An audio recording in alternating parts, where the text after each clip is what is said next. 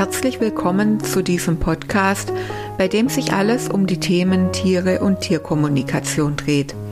Mein Name ist Marion Lakomi. Ich bin Tierkommunikatorin, Tierheilpraktikerin, Tierpsychologin für Hunde und auch Reiki-Meisterin. Aber in erster Linie liebe ich die Natur und vor allem natürlich die Tiere. Ich freue mich, dass du mich hier gefunden hast und wünsche dir nun viel Freude beim Zuhören.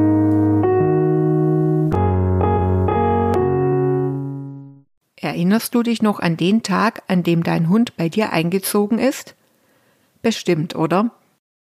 Man sagt ja, dass es drei Tage im Zusammenleben mit unseren Hunden gibt, an die wir Tierhalter uns auch Jahre später noch erinnern. Das ist natürlich zum einen der Tag des Einzugs und die anderen beiden Tage, die verrate ich dir gleich. Jetzt sage ich erstmal Hallo und herzlich willkommen zu dieser neuen Podcast-Folge. Ich freue mich, dass du heute wieder mit dabei bist und heute rede ich mit dir über das Thema Tierkommunikationen mit alten Hunden. Ja, und wie gesagt, es gibt drei Tage im Zusammenleben mit den Hunden, an die sich die meisten Tierhalter Jahre später auch noch ganz genau erinnern. Das ist, wie gesagt, zum einen der Tag des Einzugs, dann der Tag, an dem wir plötzlich feststellen, oh, mein Hund ist wirklich alt geworden, und der Tag, an dem unsere Freunde dann wirklich ihren Körper verlassen. Vor allem der Tag, an dem wir feststellen, dass unsere Hunde nun langsam wirklich alt werden, der ist für viele von uns voller gemischter Gefühle. Wer schon seit vielen Jahren mit seinem Tier zusammenlebt, der denkt vielleicht zurück an gemeinsame Ausflüge, an gemeinsame Erlebnisse, an Lieblingsplätze und auch an Verhaltensweisen, mit denen unser Hund uns im Welpenalter zum Lachen gebracht hat oder ja vielleicht auch komplett auf die Palme gebracht hat. Wir denken da zurück an Missgeschicke und an Blödsinn, den wir gemeinsam gemacht haben, an Herausforderungen. Wir denken zurück an alles, was wir auch gemeinsam gelernt haben und vielleicht auch, wie wir uns zusammengerauft haben. Das ist ja nicht immer so einfach. Wir erinnern uns an Freudentränen, an Sorgen und auch an Ängste und an ganz, ganz vieles mehr. Das geht natürlich auch den Tierhaltern so, die bereits ein älteres Tier adoptiert haben. Auch die denken zurück an die vielen Dinge und Situationen, die sie gemeinsam mit ihrem Hund gemeistert haben. Und man ist da ganz oft dann unglaublich stolz auf die Hunde und natürlich auch auf sich selbst, weil man es geschafft hat, zusammen mit dem Hund zu einem richtig tollen Team zusammenzuwachsen, das gemeinsam durch dick und dünn geht. Ja, dann schauen wir unseren alternden und grau werdenden Freund an unserer Seite an und denken unweigerlich in die Zukunft. Wir fragen uns, ja, was kommt jetzt auf uns zu?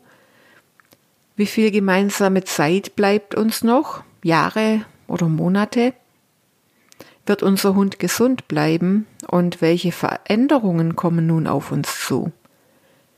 Werd ich's überhaupt schaffen, meinem Hund und seinen veränderten Bedürfnissen im Alter noch gerecht zu werden?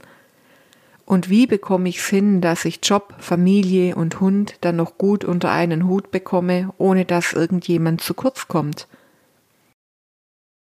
Ja, der Tag, an dem uns diese ganzen Gedanken durch den Kopf gehen, der ist schon so ein Wechselbad der Gefühle.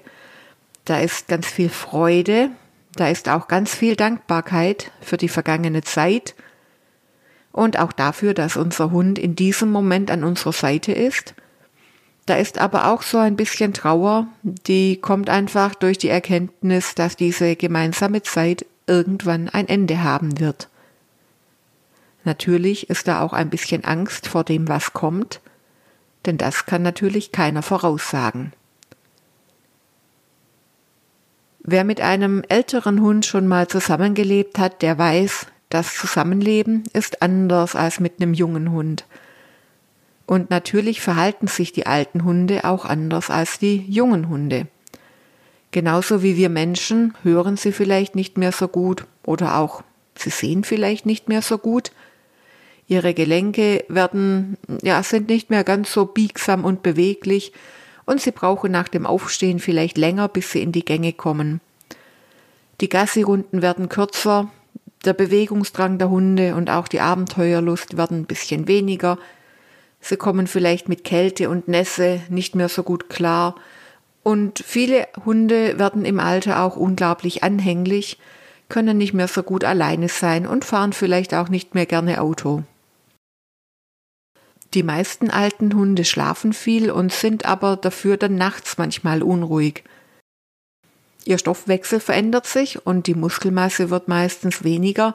Dadurch neigen sie zu Übergewicht und es macht durchaus Sinn, über eine Veränderung beim Futter nachzudenken. Oft riechen alte Hunde auch anders. Ich möchte jetzt nicht sagen, sie stinken, denn der eigene Hund stinkt ja nie, aber sie riechen anders. Manchmal können sie auch Kot und Urin nicht mehr so lange halten wie früher. Das fällt dann immer wieder auch nachts auf. Und es fällt auch auf, dass unsere Hundefreunde immer öfter die gleichen Zivilisationskrankheiten haben wie wir Menschen auch. So können die tatsächlich auch dement werden. Es altert aber nicht jeder Hund gleich, so wie bei uns Menschen auch.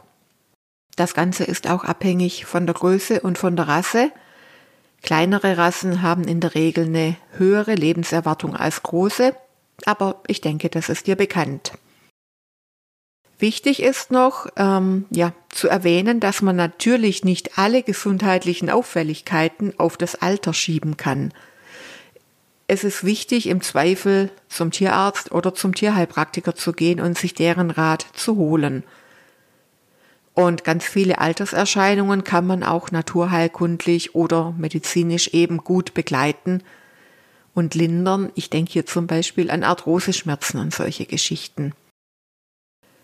Ja, und bei den ganzen Veränderungen und den vielen Emotionen, mit denen wir Tierhalter umgehen müssen in dieser Lebensphase des Hundes, da ist es oft schwer zu erkennen, ob manche Themen, die neu entstehen, normal und altersbedingt sind oder ob unsere Hunde wirklich medizinische Unterstützung benötigen. Wie schon erwähnt, im Zweifel bitte immer unbedingt zum Tierarzt oder Tierheilpraktiker gehen.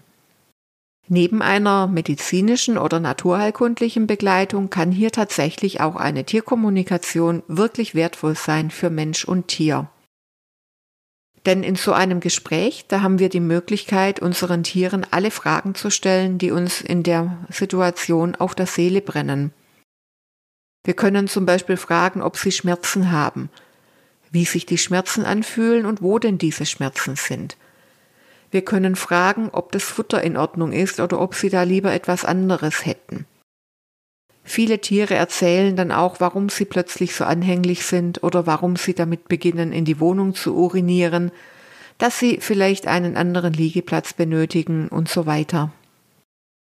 Durch eine Tierkommunikation ist es uns auf jeden Fall möglich, dass wir unsere Hunde in dieser, in dieser Lebensphase besser verstehen und auch besser auf ihre Bedürfnisse eingehen können. Und die Gespräche, die helfen uns Tierhaltern eben mit der Situation und den ganzen Herausforderungen besser zurechtzukommen. Immer wieder, da mache ich auch die Erfahrung, dass diese Unterhaltungen für die Menschen schon deswegen auch wichtig sind, um annehmen zu können und das erste Mal in die Richtung zu denken, dass unsere Freunde irgendwann ihren Körper verlassen. Viele Tierhalter haben das unschlagbare Talent, dass dieses, ähm, diese Tatsache komplett auszublenden während der Lebenszeit ihres Tieres.